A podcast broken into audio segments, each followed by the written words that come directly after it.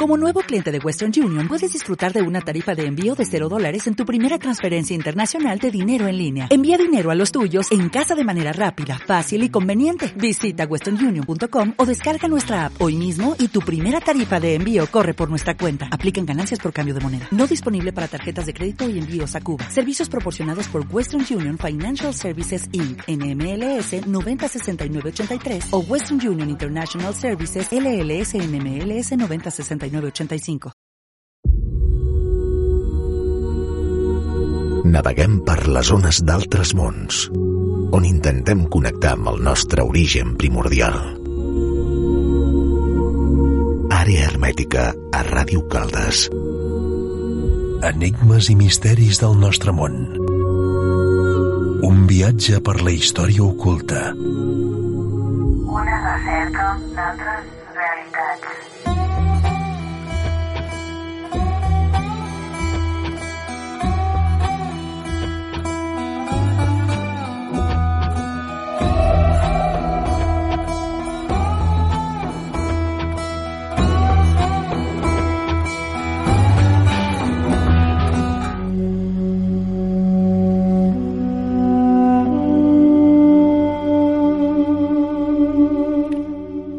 Programa 151 Àrea Hermètica. I en aquesta edició anem amb un viatge. Ens anem a Galícia. 50 lugares mágicos de Galícia. Amb l'investigador i autor de la mateixa obra, Carlos Gabriel Fernández. Carlos Gabriel Fernández, bienvenido al programa Área Hermética. ¿Cómo estás? Muy bien, encantado de estar aquí en el, en el programa. La verdad que la tierra de Galicia recoge tanto que creo que con este libro no es suficiente. ¿Te has encontrado en el caso, Carlos? Eh, pues sí, la, verdad que empecé con 50 lugares, ¿no? Porque, porque bueno, es eh, más que nada para marcar una selección, una selección de lugares en los que eh, fueran un ejemplo, no porque solo hubiera 50, sino porque fueran un ejemplo de, de todos los mitos, ritos y creencias populares que hay en Galicia, ¿no? Eh, 50 que han quedado, claro, muy cortas, hay muchísimos más, obviamente, ¿no? Pero bueno, eh, hablamos de, de, leyendas, de apariciones, de mitos, ritos, eh, aguas milagrosas, lugares de poder, en fin, un amplio espectro de lugares que si lo lees de principio a final del libro te llevas una, una visión panorámica de lo que son las creencias populares de Galicia, ¿no? Muchas, la mayoría están aún vigentes. Y por otra parte, otra de las ideas que tenía este libro, eh, otra de las bases que, que sirvieron de, de hilo conductor a este libro, es que todos esos lugares están escogidos de, de modo de que puedas ver eh, alguna cosa relacionada con el tema, ¿no? Es decir, no es una leyenda que te lleva al medio del monte y no hay nada más, sino que, eh, bueno, cada uno de los lugares tiene algo que ver, o bien una cueva, una iglesia, una ermita, unas piedras, una, una fuente. Eh, es un libro para viajar, eh, viajar leyendo o viajar eh, literalmente, ¿no? Llevándolo en el bolsillo, en el en la guantera del coche o donde o donde quieras para, para visitar cada uno de los lugares. Desde luego que la magia de Galicia también se da, eh, por ejemplo, eh, Carlos, lugares que eran ancestrales y encima había una construcción cristiana, ¿no? O sea, parece ser de que sea un templo, una ermita o antiguamente había un megalito, un menir o lo que fuera, ¿no? Cuando se cristianiza, pues se vincula con los milagros, las aguas sanadoras, ¿no? Que bueno, que todo este recorrido de mitos, leyendas, se da por el camino de Santiago y toda la zona pirenaica, también se extiende a la península, ¿no? Pero que eh. Galicia ya, pues bueno, se dice, ¿no? Eh, Gal viene del Grial, Portugal viene de Grial también, ¿no? O sea, detrás se esconde una magia, ¿no? Y bueno, y para empezar, pues con el Grial, pues Santa María de Cebreiro, el, Grial del Camino de Santiago. ¿Qué nos puedes contar, Carlos? Sí, pues es, es, un, es un milagro que no es que pretenda ser el propio Grial, ¿no? Aquella copa en la que, se, eh, Jesús habría celebrado la, última cena, sino que es eh, un milagro relacionado con, esa, idea de que el, pan se convirtió en carne y el vino se convirtió en, sangre, ¿no? Y esta historia que es eh, un milagro eucarístico, un milagro relacionado con la sagrada forma, eh, ocurrió en el siglo XIII. estamos hablando del Cebreiro, es el lugar donde el Camino de Santiago entra en Galicia, justo el peregrino que viene por el norte de España, pues entra en Galicia, en este lugar, y aquí eh, en la propia iglesia se conserva un, algunas de las reliquias de este milagro, que ocurrió, como decía, en el siglo XIII. Em, dicen que un monje de Urillac estaba celebrando misa en un día intempestivo, mucha nieve, estamos en un lugar donde de, montaña, ¿no? Un lugar donde donde nieva frecuentemente, ya por estas fechas estará empezando la, nieve allí. Eh, pues era un día muy muy frío, muy intempestivo, nevaba, y eh, de madrugada este monje estaba celebrando la misa de espaldas al, al, a lo que sería el público como era habitual en aquella época. Y en un momento escuchó un sonido de la puerta de que alguien entraba y cuando se dio la vuelta vio que era un hombre de un pueblo cercano, de Valla Mayor, eh, que eh, era muy devoto de la, de la misa.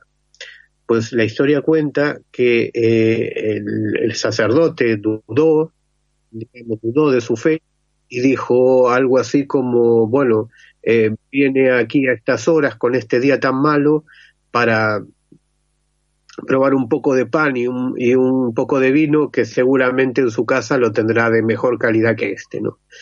Y claro, ahí, ahí es donde es en ese momento, pues, eh, se, eh, dice la, la, leyenda que los corporales eh, se tiñeron de sangre porque el vino se transformó en sangre y la sagrada forma en carne, ¿no? Y todas estas, estas reliquias, los corporales, un relicario eh, con, con el trozo de, del, del supuesto milagro, pues se conservan aquí en la, entrando en la iglesia, entrando a la derecha al fondo, a la, de, de, de, la propia iglesia Santa María Real de Sebreiro.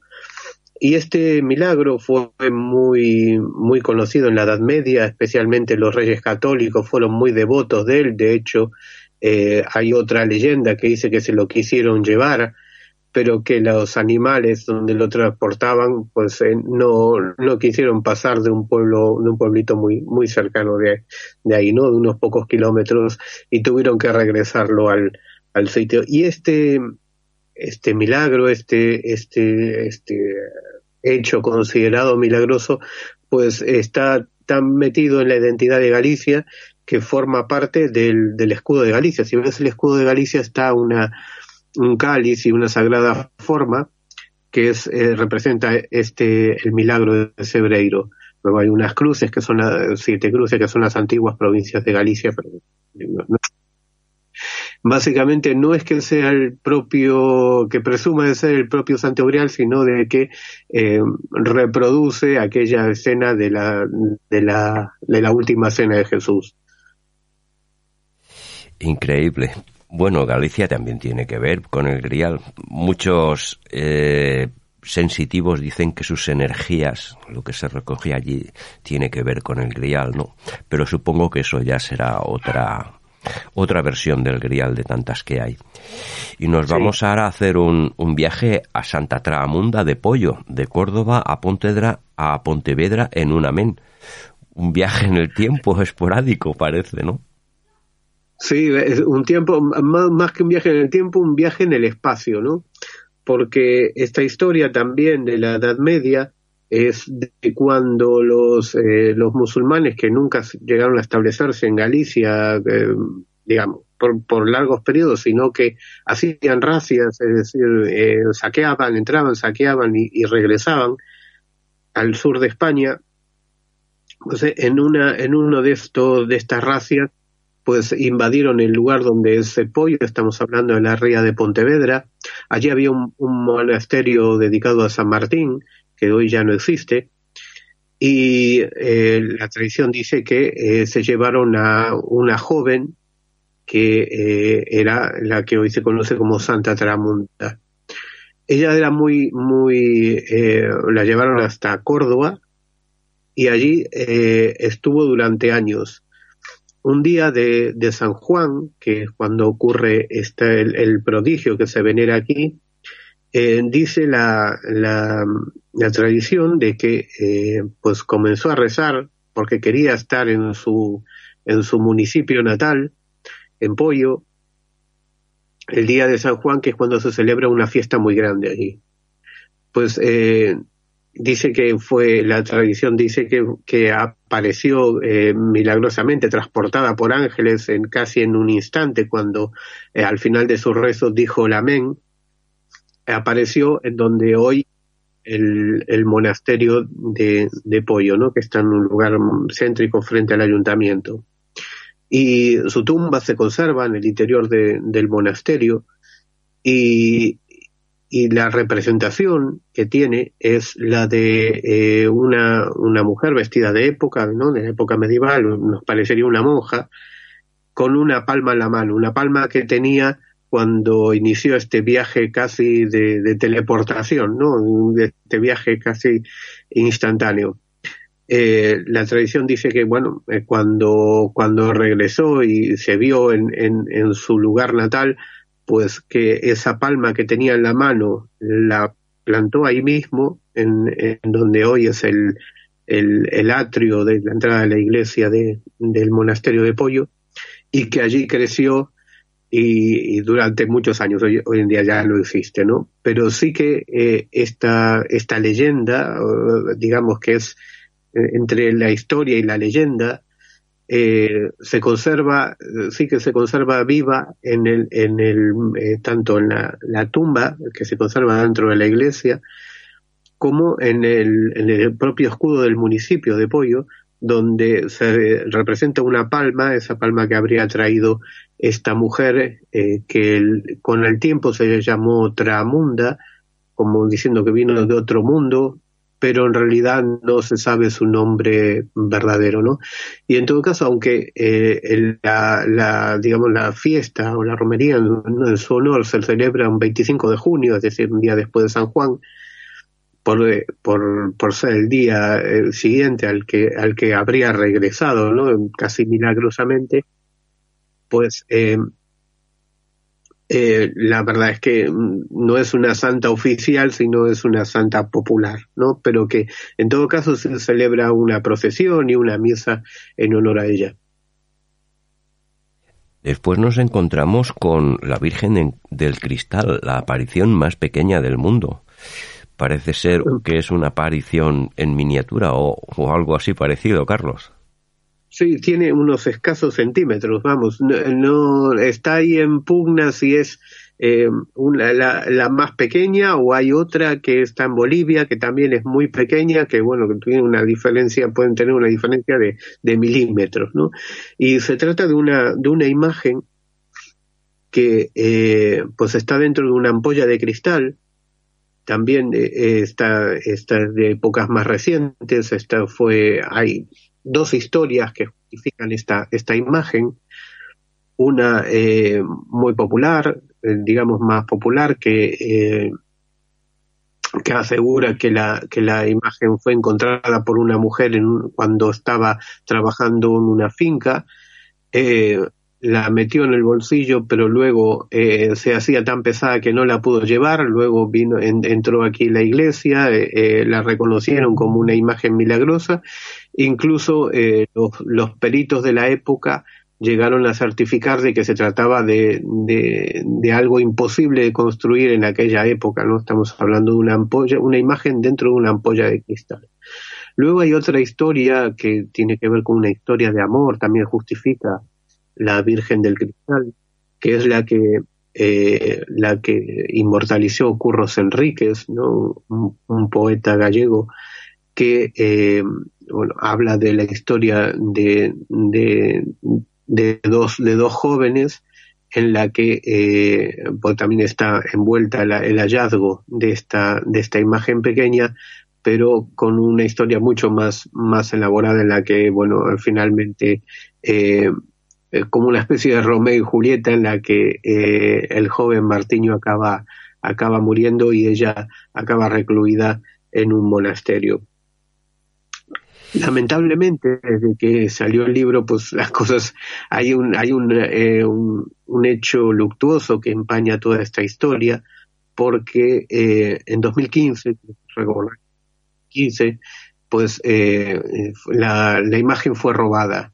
No es que tenga ningún valor, no, no tiene ningún valor artístico ni, ni, ni económico, sino más bien un valor sentimental por, bueno, por, sobre todo para las personas de, eh, Vilanova dos Infantes en el ayuntamiento de, Celanova, no es al sur de Orense. Eh, y digo luctuoso porque, bueno, en, en el robo que, que fue eh, asesinado el cura que la, que la custodiaba y, y la, la, imagen no volvió a aparecer, ¿no? En este momento está en paradero desconocido. No, no, no tiene, como digo, ningún valor económico, sino más bien un valor sentimental o de la tradición. Interesante la Virgen en miniatura. Y ahora vamos un poco. Sí, dime, Carlos.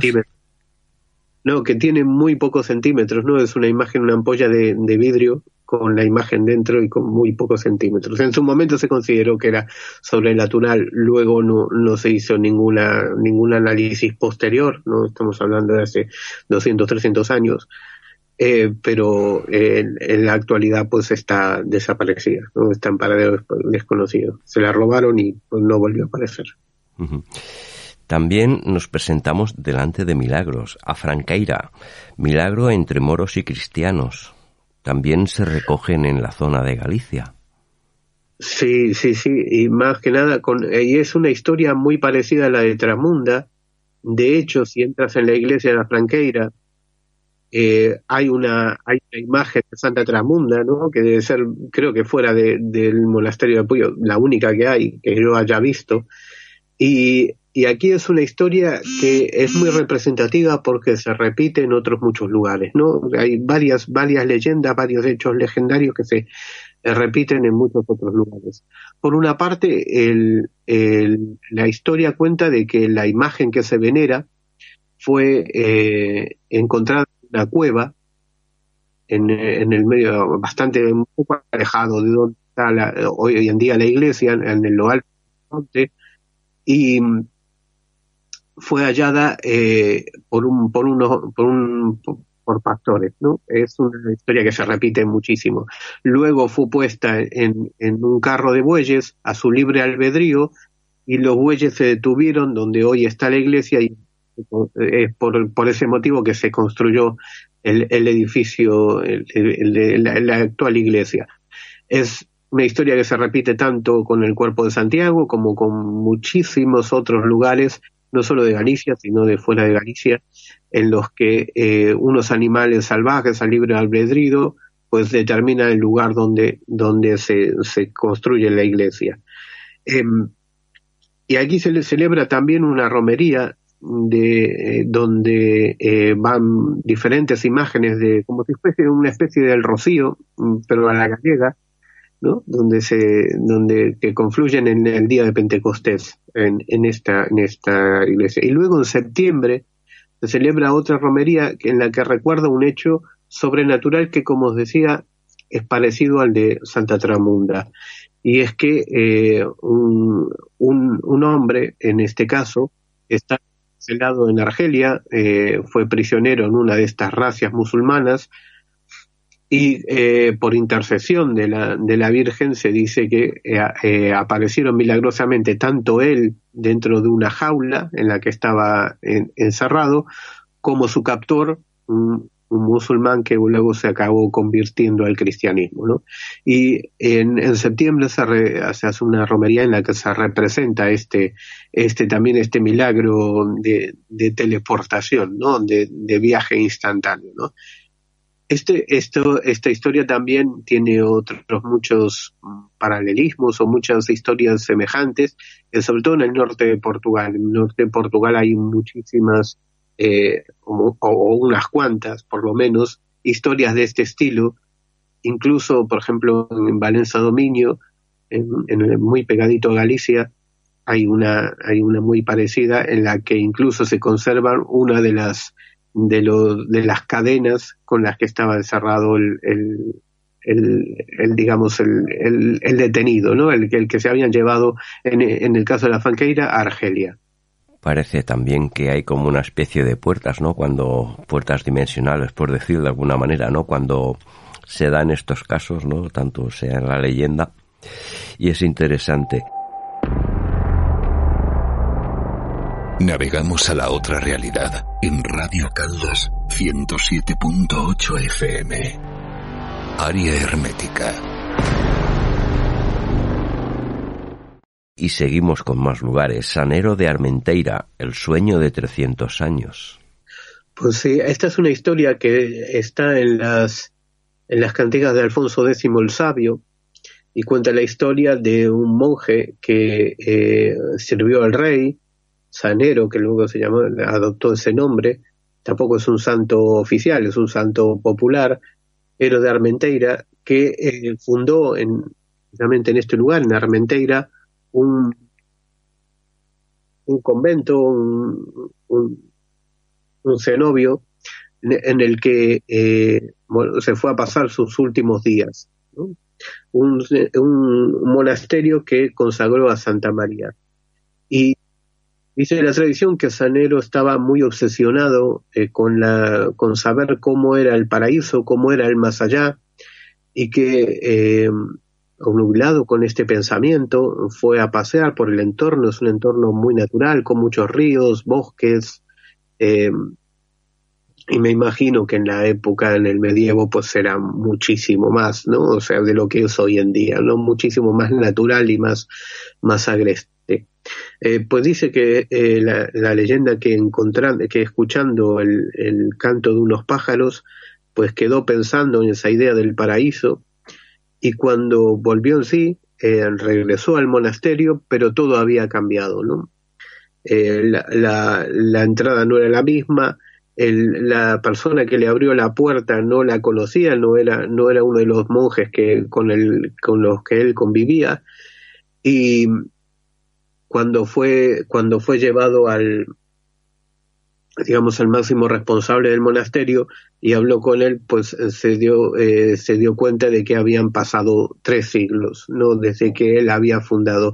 Y aquella visión del paraíso, aquella, eh, aquella imagen que él, eh, aquel pensamiento que, que quedó con el que quedó nublado, que quedó pensativo, pues le habían hecho perder el, el, el, en este caso un, le habían hecho hacer un viaje en el tiempo, ¿no? Un viaje de 300 años, ¿no? Una historia muy parecida al, de San Vitila en el, en el monasterio de Leire, ¿no? Solo que esta que, que de la que hablamos están en, en las en los versos de Alfonso X el Sabio, ¿no? El rey Alfonso X el Sabio. Y en el mar muchas cosas a veces se encuentran y se pierden. Fisterra, el Cristo que llegó del mar. Pues sí, en, Fisterra es un lugar riquísimo en mitos, en leyendas, en tradiciones y, eh, una de las de las tradiciones cristianas, bueno, sabes que Fisterra es el lugar donde se dice que fuera el, el, antiguo fin del mundo, ¿no? Es decir, donde terminaba la tierra para los pueblos antiguos, especialmente los romanos, ¿no? Creían que más allá de, de, las aguas de Fisterra pues estaba el, el, mar, eh, acababa el mundo y había solo la isla donde estaba el más allá, en aquel lugar donde se ponía el sol por última vez, ¿no? Allí estaba el, el, el otro mundo, ¿no? Ese mundo donde, donde viven los muertos. Pues bien, pero lo que me preguntaba de la historia de, del Santo Cristo de Fisterra es una es una versión eh, marinera, digamos, de ese mito de que eh, un, un barco eh, atravesaba la, costa de, Fisterra, que por la, por la gran incidencia se llama Costa de la Muerte. Costa de la Muerte. Por la gran, por la gran peligrosidad que tenía para muchos barcos, pues en aquel momento pasaba un barco por, por aquel lugar y estaba como retenido por las olas, por la tempestad, y no avanzaba. Hasta que eh, eh, echó por la borda una caja que contenía una imagen de, de, eh, de, Jesús, la misma imagen que luego fue recogida por, por las gentes en la costa y que hoy se venera en la, en la iglesia del Cristo de Santo Cristo de Fisterra, que está a poquísimos metros del cabo, ¿no? Del cabo donde se, consideraba por los romanos el lugar más occidental, ¿no? De, del mundo.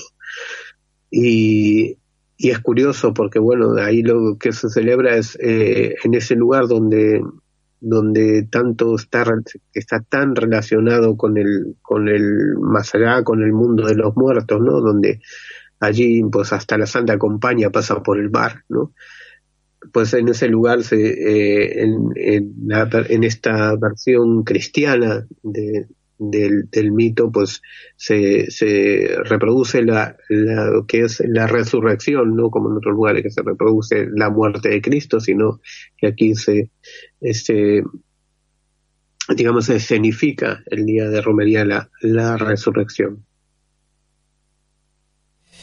Galicia también es lugar de sitios sana, para la sanación. Y San Blas de Agüete, Marín Croques, para el dolor de cabeza. La sanación, hay más lugares, ¿no? Que quizás más adelante entremos, ¿no? Pero que la tradición siempre, siempre nos trae. ¿Qué nos puedes contar al respecto, Carlos? Sí, en San Blas de Agüete en, hay eh, un, un rito que tiene, es un rito totalmente cristiano. Bueno, hay, hay dos ritos en realidad, ¿no? Pero uno es el más popular y el que durante muchísimos años se, se, se celebra aquí, que es eh, pasar una imagen de, del santo, en este caso San Blas, un santo que era, eh, que fue médico antes que santo, por eso se le concede una capacidad de, de sanar. Especial más quizá más que en otros. Y entonces se presenta se, eh, se, una imagen pequeñita del santo que hay en el en, en, la pequeña capilla de, de, de, San Blas en Aguete.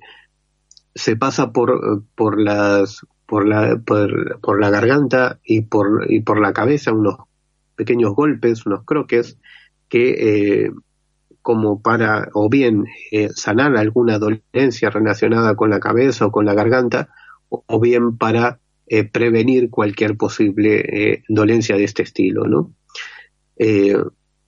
Este tipo de, acto, ¿no? De, rito, digamos, de dar pequeños golpes o de pasar la imagen de los santos eh, también está en, presente en muchísimos lugares, ¿no? solo en Galicia, sino en, muchísimos lugares donde eh, o bien tocar eh, una imagen del santo, tocar una reliquia relacionada con un santo, con una virgen, o eh, pasar por debajo,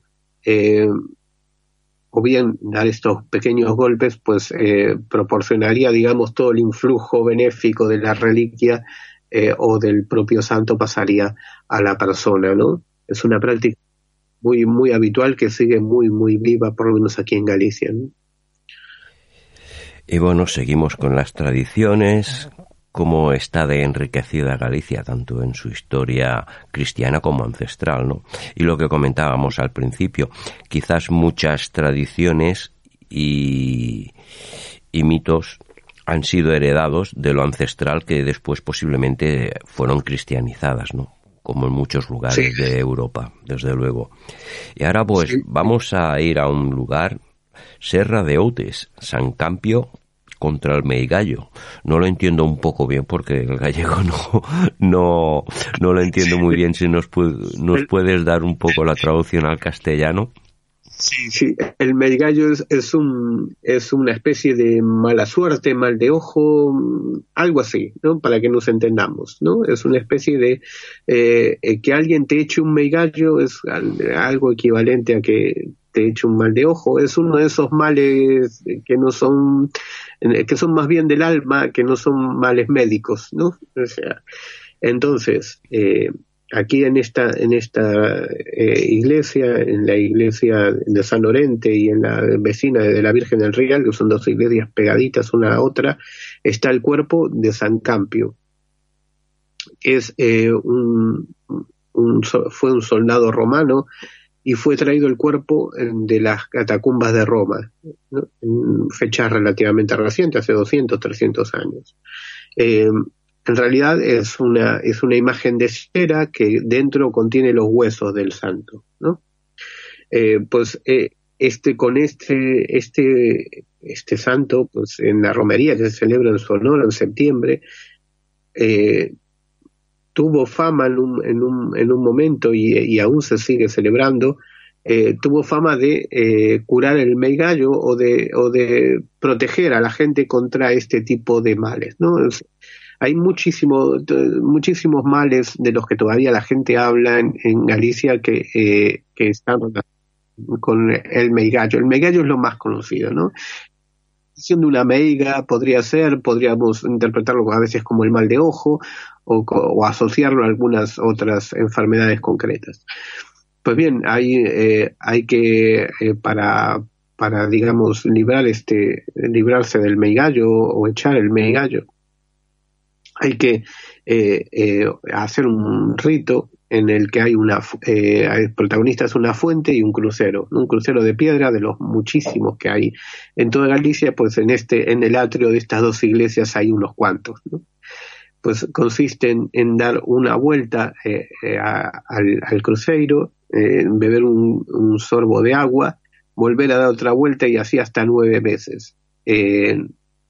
Nueve es un número que muchas veces están en los ritos de curación de Galicia, nueve seguramente porque eh, es tres veces tres, la Trinidad, un número asociado bueno, a tradiciones cristianas y que eh, bueno aquí es es, eh, es un rito que sigue vivo, ¿no? que se sigue realizando.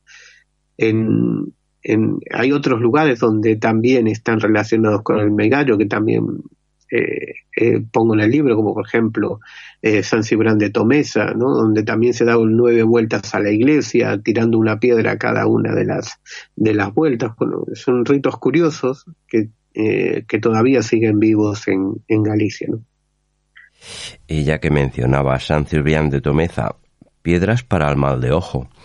Bueno, Galicia, como en muchos lugares de la península, pues mantienen sobre todo la gente rural, esa superstición ¿no? de, de la tradición. Hoy quizás eh, la sociedad no, no tenga tanto puesto no su oído y vista en estas tradiciones no pero sabemos que la gente mayor todavía en zonas rurales mantiene no pero es interesante contra el mal de ojo ¿qué nos puedes contar de San Cirbián de Tomeza?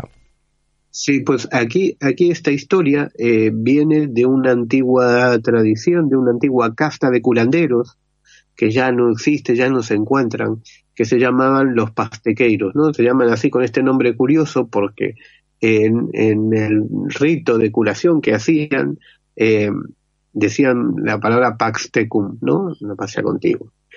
Eh, y donde les quedó el nombre de Pastequeiros. Y de hecho, esas nueve vueltas que hablaba de dar a la, a la iglesia, de, es una capilla, una capilla muy pequeñita, en San Ciprián de Tomesa, esto queda en el municipio de Pontevedra de la ciudad, pero una zona rural, ¿no? en lo alto del Monte Lusquiños. Pues eh, hay que dar nueve vueltas y por cada vuelta hay que tirar una pequeña piedrita. Antiguamente se hacían con dientes de ajo, ¿no? Pero eh, los últimos años, las últimas décadas, diría yo, pues eh, se hace con pequeñas piedras. Eh, dejan ahí unas unas piedras para que sean pequeñas, porque la gente llegaba a tirar unas piedras muy grandes y estaban destrozando la propia iglesia, ¿no? Con, con este, con este acto. Además que podían, podían lastimarse, ¿no? Podían eh, herir a otras personas que estaban también. Porque si vas el día de romería, que es el lunes de Pascua, te encuentras que hay un montón de gente haciéndolo, o bien por tradición, ¿no? O bien porque cree, ¿no? O porque creen en este, en que este rito le va a otorgar protección. Eh, como decía, lo- los pastequeiros eran un- eh, una casta de curanderos que actuaba en, en esta en este lugar en parroquias como le llamamos nosotros en la parroquia de San, de Cibrán de Tomesa y en la vecina de Santa Comba de Bértola y estas dos no, no es casualidad porque tanto eh, Santa San Cibrán que es San Cipriano como Santa Comba que es Santa Columba pero eh, los dos tienen un pasado de ser de ser brujos antes que santo.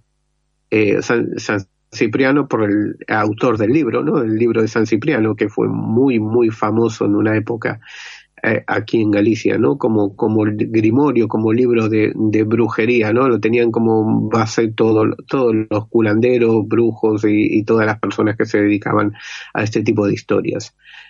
Y decía que la de la de Santa Comba de Bértola también, porque mm, Santa Comba, si bien el- oficialmente son iglesias eh, consagradas a Santa Columba, que no tenía nada de bruja, hay una historia paralela, digamos, una, una bruja mítica que se llamaba Santa Comba y que eh, después eh, se convirtió al cristianismo, ¿no? Pero eh, al igual que San Cipriano, pues tenían ese pasado brujeril, lo que le daba un, digamos, un- una mezcla, ¿no? De entre lo cristiano y lo pagano.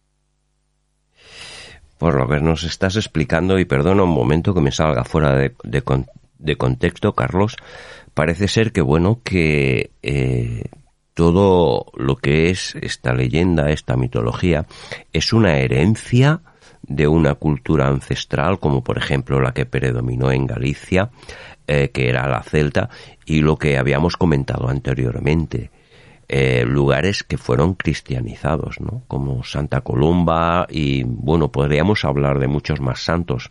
¿Es así? Porque tú lo has investigado, ¿nos puedes dar una respuesta a, a lo referente? Sí, no- solo, no solo de la, de la cultura que podía haber antes de la llegada de los romanos, sino de la cultura que nos trajeron los romanos, ¿no? O sea, la, la propia variedad y amplia, amalgama de dioses que había en la antigua Roma, más los que ellos adoptaban, ¿no? Porque date cuenta que ahí los romanos, por ejemplo, al lugar, eh, cada lugar donde iban, pues si un dios lo consideraban bueno, pues lo adoptaban dentro de su panteón, no como un dios menor, pero mm, que seguía vivo. Y después de, de todas las culturas que estuvieron en, en esta zona de España, ¿no? Mm, Ya hasta me atrevería a decir que incluso los vikingos nos han dejado cosas, ¿no? En las, en las invasiones que, que continuamente hacían, especialmente a Santiago de Compostela, ¿no? Por ser la ciudad quizá más rica de aquel momento, pero las invasiones vikingas también dejaron, dejaron un legado, ¿no? Eh, es decir, hay un montón de pueblos que han estado aquí, mm, los suevos, los, romanos, lo- lo- todas las creencias que han traído el camino de Santiago en, la- en los, en los siglos de peregrinación. En fin, que hay un montón de, de cosas, no solo lo que podría ser lo que llamamos eh, así, celta, que a veces no, a veces se discute, ¿no? Si los celtas sí, celtas no, bueno. Que todas esas culturas han dejado una, una impronta mm, y, una mezcla que, bueno, que algunas cosas han llegado a nuestros días, ¿no? Cristianizadas, por supuesto. El proceso de cristianización, pues, es, es también bastante curioso porque eh, ves que muchos, muchos de los eh, lugares que eran lugares de culto en el mundo romano o, lo- en los castros, en los dólmenes, en los, en los megalitos, en los petroglifos, eh, pues se convirtieron en o se cristianizaron, ¿no? Que eh, con nombres de santos o a veces incluso los petroglifos fueron reescritos con, eh, con cruces como para cristianizarlos. En, piedras que se consideraban mágicas, pues eh, les pusieron una cruz encima y cosas así, ¿no? Es que esas cosas las ves, se ven mucho si te pateas un poco las, sobre todo las, los lugares rurales, ¿no? Porque en las ciudades por ahí no tanto, porque no, no es tan evidente, porque hay mucha más transformación con el paso de los siglos, pero en los lugares rurales pues sí que, sí que lo ves, ¿no? Eh, no sé, por ejemplo, la piedra de los enamorados de Ponte Areas tenía una cruz hasta hace muy poco, que, que eh, hoy en día es un lugar donde con una leyenda y con un rito mágico, pero que en, en, en tiempos antiguos eh, seguramente era un lugar eh, importante de culto, ¿no? representaciones de serpientes, por ejemplo, que supongo que era un culto que existía bastante importante antes de la llegada de los romanos, pues también, ¿no? Ahí, ahí está, por ejemplo, la, la la serpiente alada de Gondomil, que es una serpiente en bajo relieve, eh, muy bien hecha, y que encima le han puesto una cruz como, como símbolo de, de, cristianización. Y luego antiguos, antiguos templos eh, paganos, por ejemplo, Santa Eulalia de Bóveda, que también está en el libro, que era un, templo romano, posiblemente relacionado con las ninfas, pero en todo caso un templo, parece un templo de, curación que aún eh, conserva las, las pinturas originales y demás, y encima está construida la iglesia, ¿no? Eso es la cripta, en la cripta es un templo romano y la iglesia es, eh, bueno, un templo cristiano.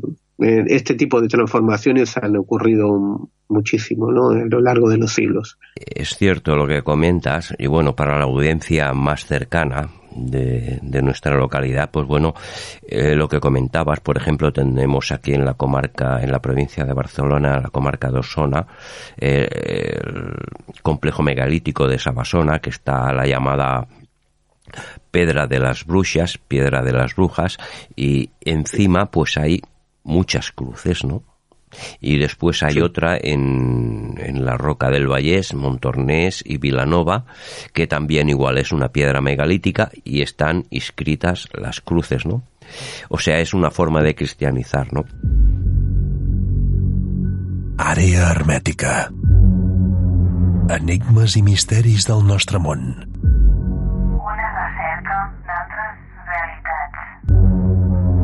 Un viatge per la història oculta. Àrea hermètica a Ràdio Caldes.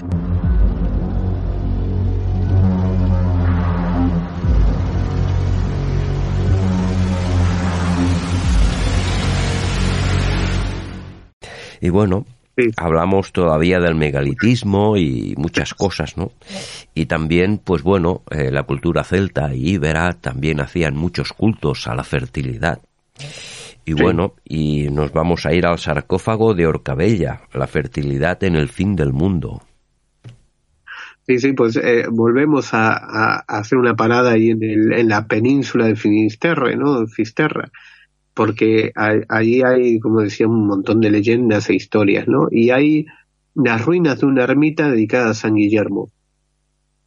Y, y en, dentro de la ermita hay los restos de un sarcófago un sarcófago de estos eh, de la época visigótica, es decir, de, de, principios del medievo, en los que era habitual enterrar a, los, a los ermitaños que se alejaban, que vivían alejados en, en pequeñas ermitas construidas, eh, enterrarlos en unas en unos sarcófagos que tenían forma humana, no tenían estaban excavados en la piedra con la silueta humana, relativamente habitual, eh, te encuentras mucho sobre todo en lugares rurales te encuentras muchos de estos sarcófagos.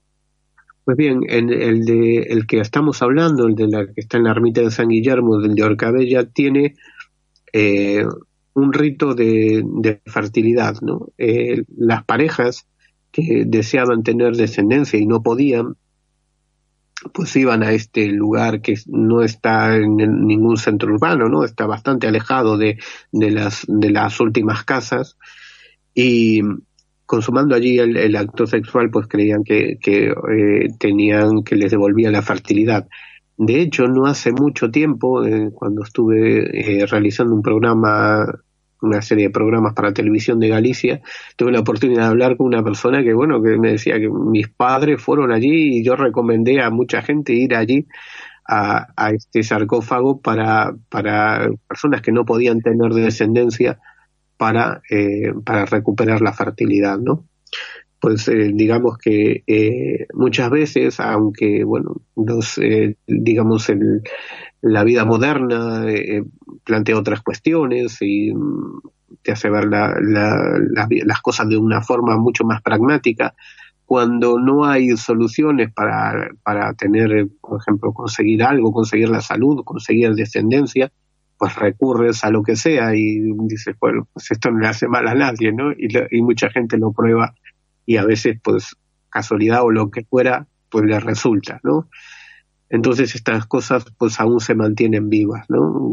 Por ejemplo, otro lugar eh, icónico aquí en Galicia de la relacionado con la fertilidad es el baño de las nueve olas en la playa de la Lanzada, ¿no? Entonces, en, al final, en la desembocadura de la ría de Pontevedra, hay eh, en esa playa, pues hay muchos ritos que se realizan y, y, para pedir muchas cosas eh, en, en, términos cristianos, ¿no? De la, a la Virgen de, de la Lanzada, pero el rito más conocido de todos es el que las mujeres tienen un baño de, en el que le, nueve olas le mojen el vientre como para devolverles esa fertilidad perdida. Y hay gente que va de toda España, yo es que me he encontrado gente de Jaén, de, muchos lugares lejanos aquí en Galicia, que van a este, a esta playa a hacer el rito de las nueve olas para tener descendencia. Y a veces pues funciona.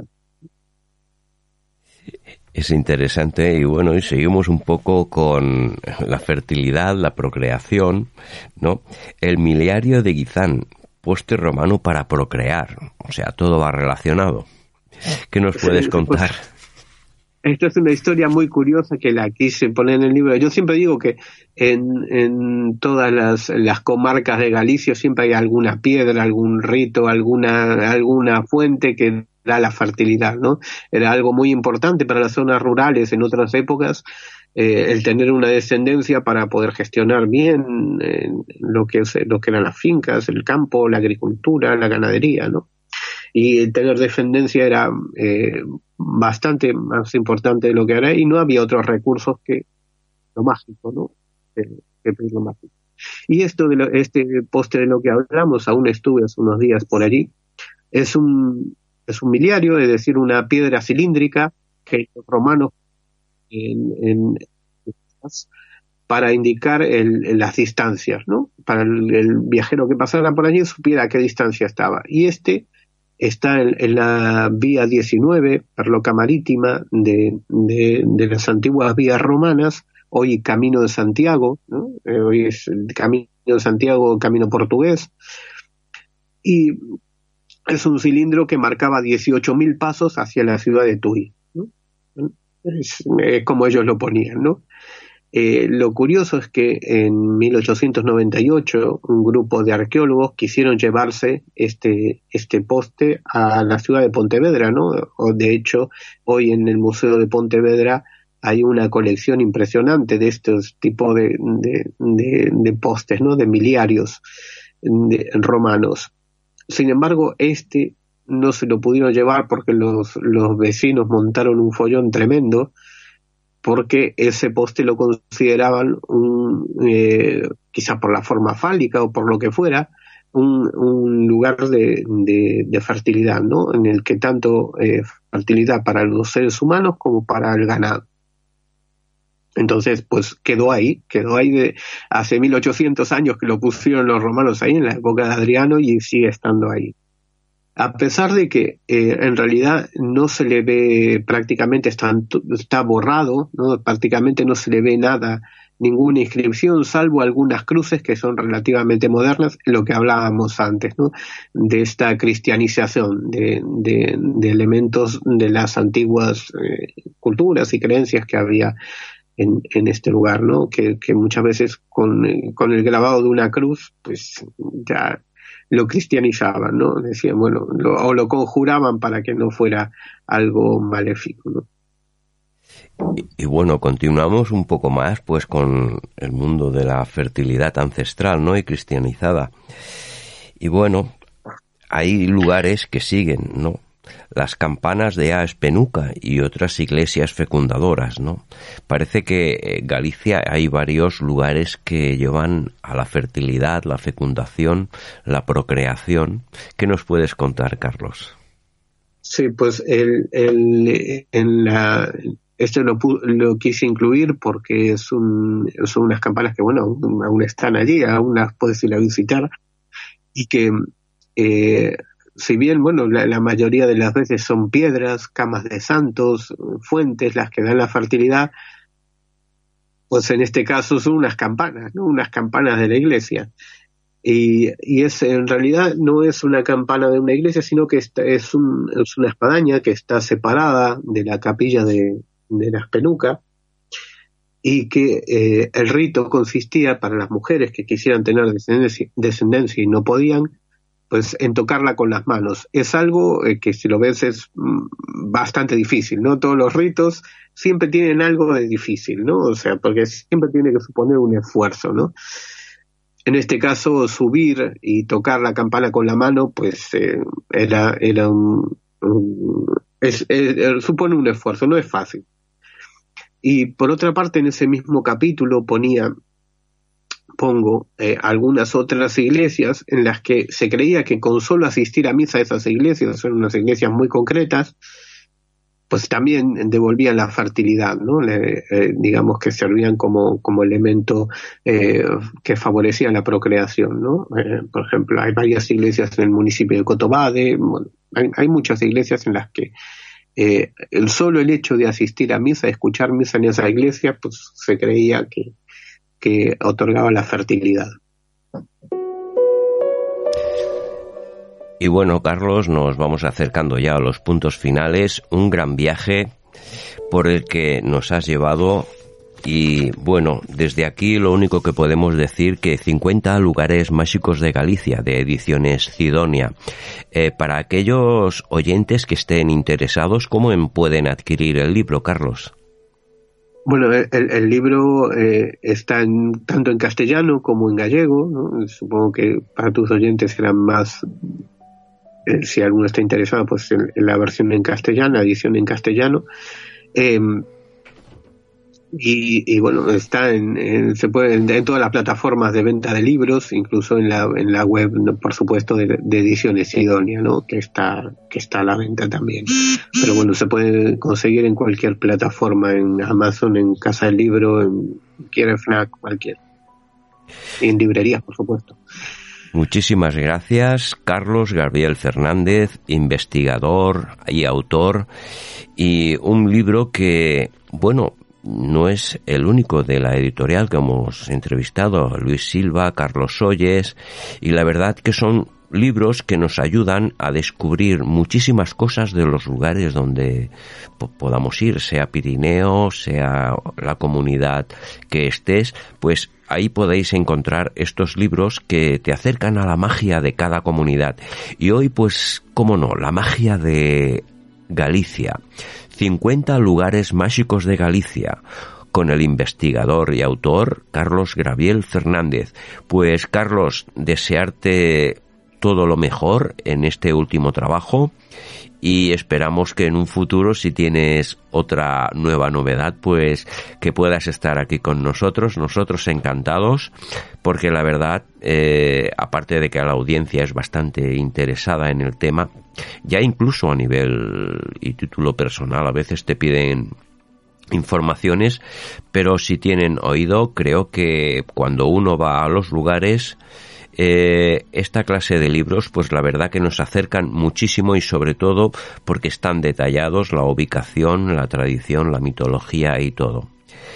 Gracias por este viaje tan mágico a Galicia, Carlos Graviel Fernández, y recibe un fuerte abrazo del equipo de Área Hermética y siempre piensa de que tenéis las puertas abiertas a nuestro programa y de todo corazón, gracias por tu humildad por compartir tus conocimientos e investigaciones aquí en el programa Área Hermética. Muchas gracias a vosotros y vamos, cuando queráis estoy encantado de estar aquí.